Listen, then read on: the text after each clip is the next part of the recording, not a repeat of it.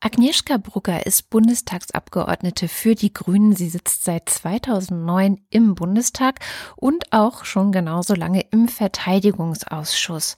Und weil sie sich seit über zehn Jahren intensiv mit der Friedens- und Sicherheitspolitik auf der ganzen Welt beschäftigt, habe ich sie diese Woche getroffen, um mit ihr über die Krise im Iran zu sprechen.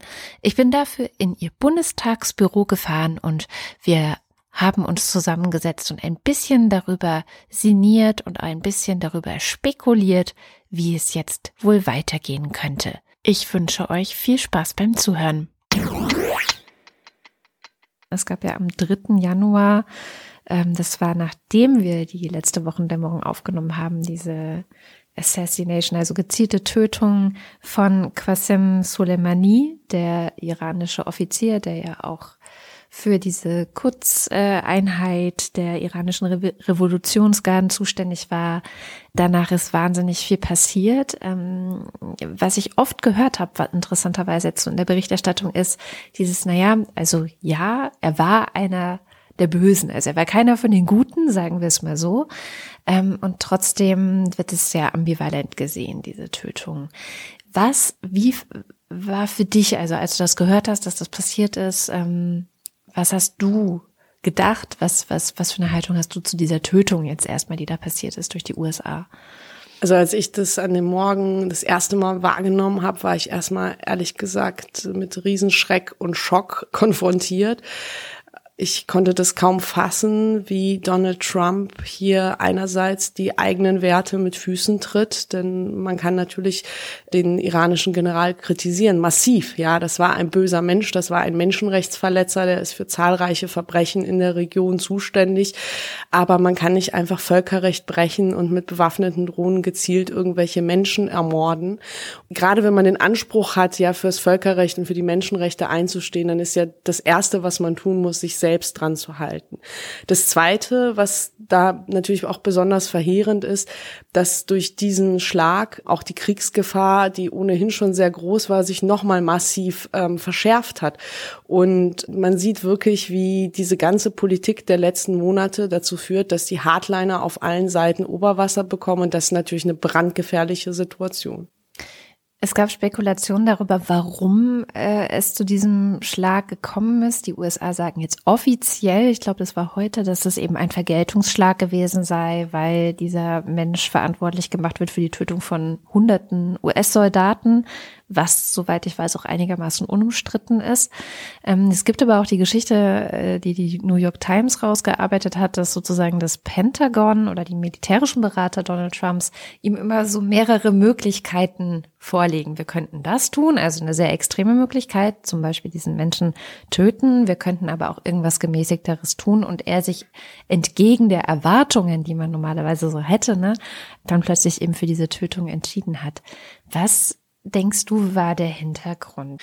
Man kann immer nur spekulieren, was Donald Trump gerade umtreibt. Und man sieht es auch in vielen anderen außenpolitischen Krisen. Ich nenne nur das Beispiel Nordsyrien und den Umgang mit Erdogan und der Türkei, dass er auch wirklich seinen Kurs von Tag zu Tag wechseln kann. Meine Be Vermutung wäre, und das wirklich unter aller Vorsicht zu genießen, weil niemand weiß, was in dem Kopf von Donald Trump vorgeht, ist, dass er schon festgestellt hat, dass äh, bei der Tötung des Chefs des sogenannten Islamischen Staates es ja irgendwie auch relativ positive Schlagzeilen für ihn gab, gerade natürlich in der nationalen Presse bei seinen eigenen Unterstützern. Und er einerseits ja immer wieder auch im Wahlkampf gesagt hat, er möchte die amerikanischen Truppen weltweit reduzieren, abziehen. Es gibt die Debatte um Syrien, es gibt die Debatte um den Afghanistan-Einsatz. Und da hat er, glaube ich, festgestellt, da kann ich mal versuchen, den starken Mann zu spielen, da kann ich irgendwie mal zeigen, äh, dass ich äh, hier die Sicherheitsinteressen des amerikanischen Volkes wahrnehme und da komme ich gut rüber. Also ich glaube, es ist so eine Lust nach, nach Schlagzeilen, nach dieser Inszenierung als starker, handlungsfähiger Mann und das geschieht dann aber eben wirklich auf dem Rücken der Menschen in der Region selbst, äh, mit deren Schicksal da wirklich massiv gespielt wird. Es ist ja auch nicht so, dass den Preis jetzt äh, Donald Trump oder die iranische Führung zu zahlen hat, sondern es sind die Menschen im Irak, denen es ohnehin ohnehin schon sehr schlecht geht.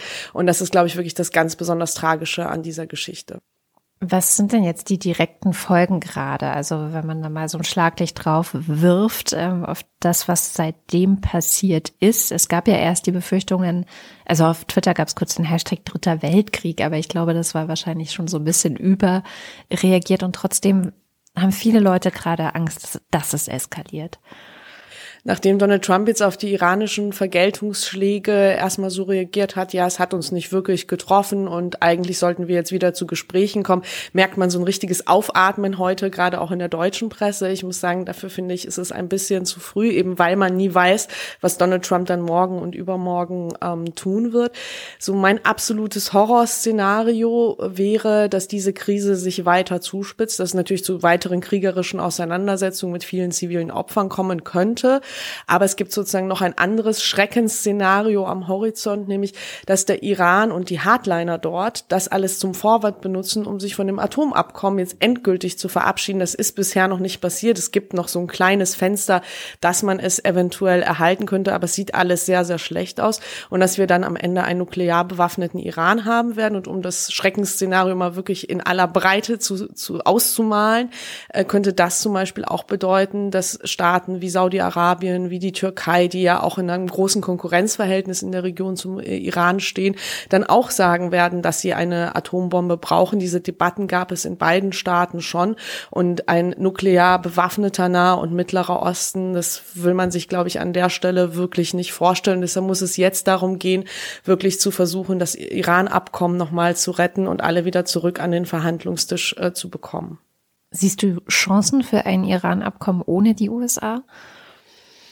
Das sieht leider auch alles gerade ziemlich äh, düster aus. Das Iran-Abkommen ist ja von den E3 plus 3 verhandelt worden. Also da waren natürlich noch Deutschland, Großbritannien, Frankreich mit am Tisch, aber auch Russland und China. Und nachdem Donald Trump das Abkommen aufgekündigt hat, äh, haben eigentlich diese Staaten angekündigt, wir wollen es trotzdem erhalten und durchsetzen. Und dann hat man aber über die Sanktionspolitik von Donald Trump gesehen, dass es allen nicht gelungen ist. Insbesondere die europäischen Staaten haben sich trotz aller starken verbalen Bekenntnisse nicht in der Lage gezeigt, wirklich auch äh, finanzielle Instrumente zu schaffen, um das abzufedern, was die Sanktionen auch anrichten, auch die Angst bei den Unternehmen, Geschäfte mit dem Iran ähm, dann auch durchzuführen in den erlaubten Bereichen. Also das geht bis weit in die humanitären Güter, in die medizinische Versorgung rein, worunter natürlich dann wieder die Menschen im Iran leiden und nicht diejenigen, die da ähm, auf den Chefsesseln sitzen. Und das Instrument Instex nennt man es, hat wirklich noch kaum kaum Wirkung entfaltet. Äh, es ist wirklich leider eher bisher eine Lachnummer und da muss man dann jetzt ordentlich nachlegen.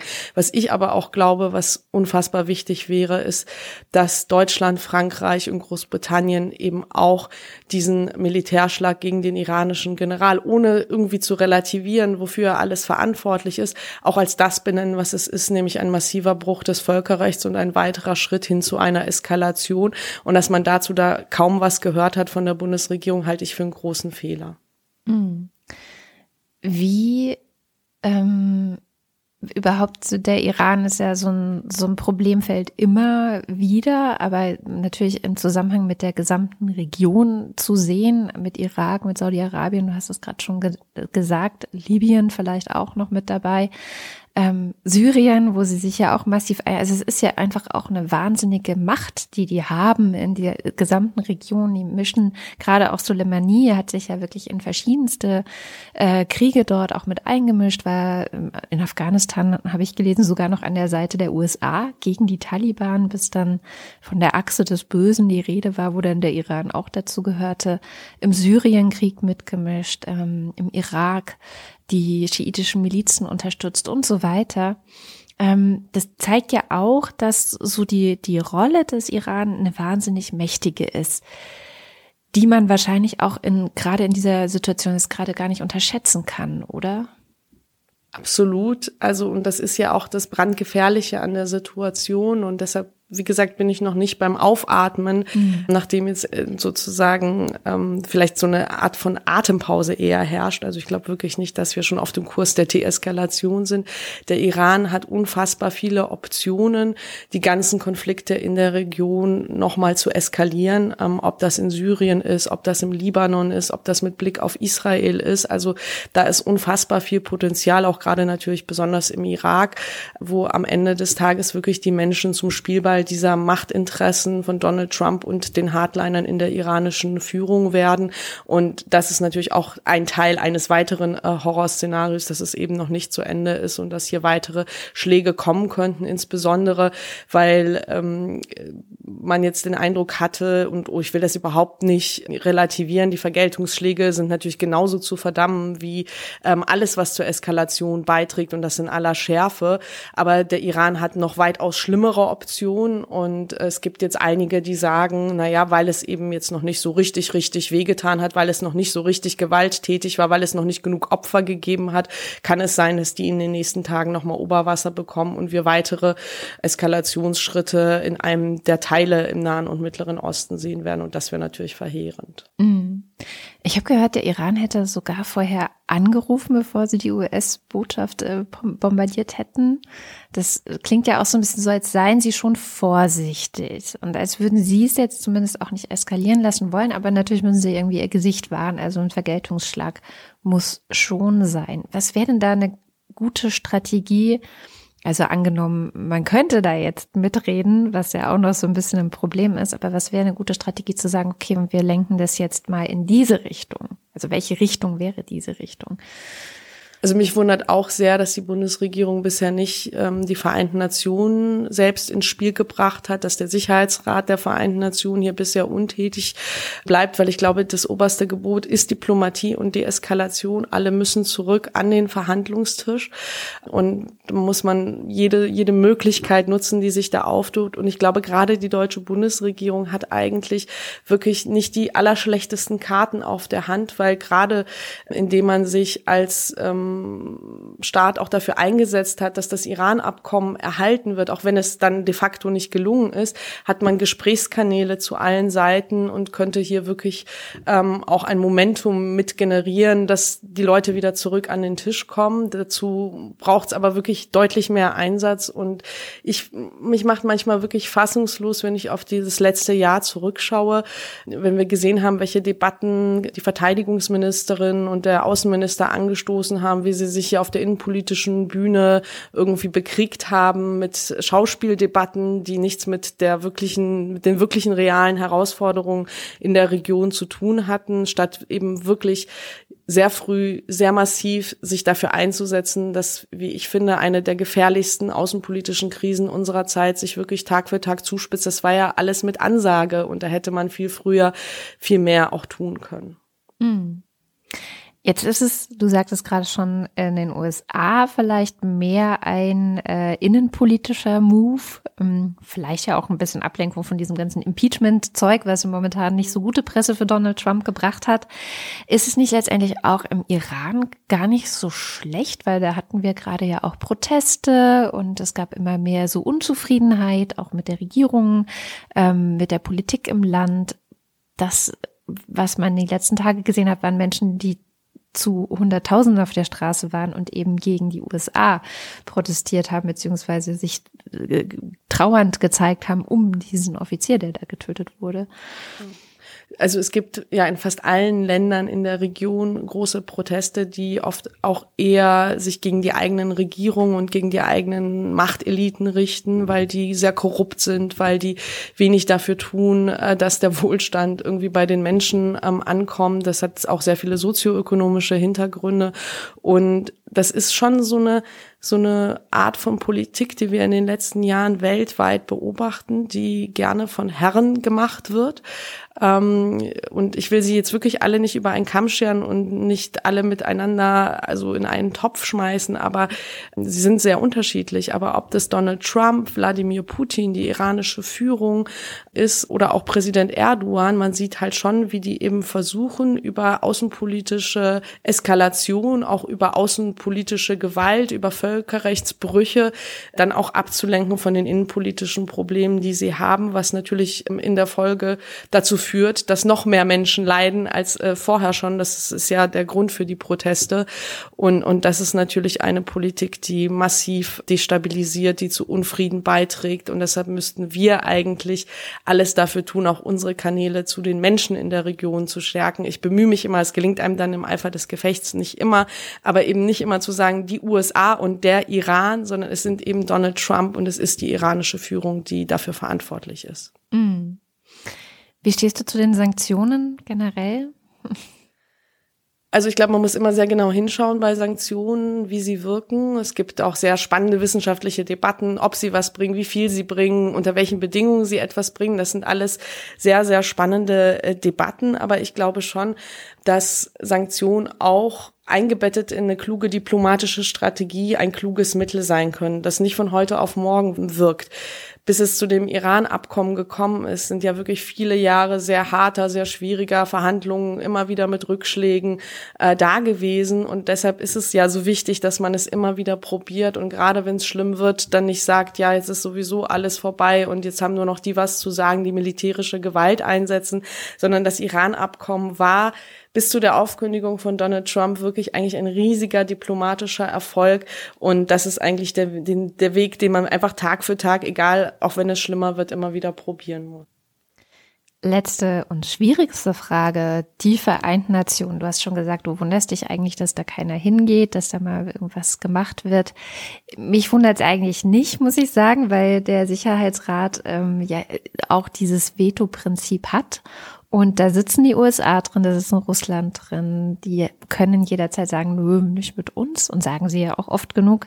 Ähm, ja, das ist so ein bisschen eigentlich eine, eine ratlose Frage. Wer könnte diese Lücke füllen? Weil ich meine, die wichtigste außenpolitische Institution, die wir weltweit haben, wäre ja der Sicherheitsrat und der ist irgendwie halt auch meistens blockiert.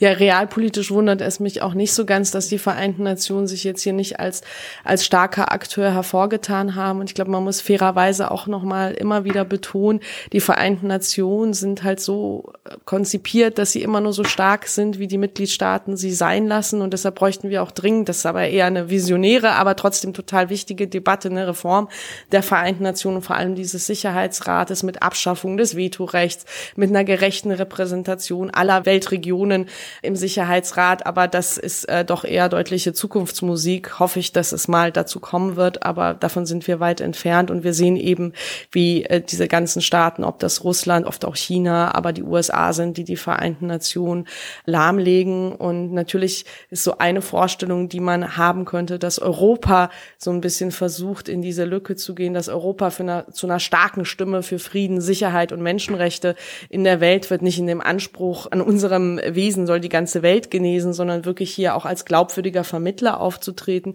Nur dazu gehört es eben auch, jeden Bruch des Völkerrechts zu kritisieren, egal von wem er verübt wird, ähm, und da auch den kritischen, wirklich deutlichen Dialog mit Donald Trump zu suchen. Davor scheuen alle etwas zurück. Ich halte das echt für einen großen Fehler und vielleicht noch ein, ein letztes Detail, was trotzdem sehr relevant ist aus meiner Sicht. Die Bundeswehr ist ja auch im Irak präsent mhm. im Rahmen einer Ausbildungsmission und im Irak und Syrien Syrien im Rahmen der sogenannten Anti-IS-Koalition. Und schon die Konstrukte dieser beiden Missionen eben nicht als internationale Mission unterm Dach der Vereinten Nationen oder von mir aus der Europäischen Union oder wenn es sein muss, auch die NATO ist eine internationale Organisation, sondern als Koalition der Willigen war für mich immer ein sehr starkes Indiz dafür, dass es hier eben nicht um die übergeordneten Interessen geht, ja, die in der VN-Charta niedergelegt sind, sondern dass hier sehr viele Staaten sehr widersprüchlich der eigene Interessen auf dem Rücken der Menschen in der Region verfolgen. Und das hat sich gerade in den letzten Tagen, wie ich finde, auf sehr, sehr schlimme Art und Weise bewahrheitet. Das hätte ich mir so nicht gewünscht. Vielen Dank, Agnieszka. Und ähm, ja, ich drücke uns einfach allen die Daumen, dass wir da irgendwie wieder auf sicherere Fahrwasser kommen. Ja, das hoffe ich auch sehr sagt Agnieszka Brugger, Bundestagsabgeordnete für die Grünen. Und weitere Infos zum ganzen Thema Iran-Konflikt findet ihr natürlich auch in den Shownotes zur aktuellen Wochendämmerung auf wochendämmerung.de. Vielen Dank fürs Zuhören und bis nächste Woche. Eine Produktion von Haus 1.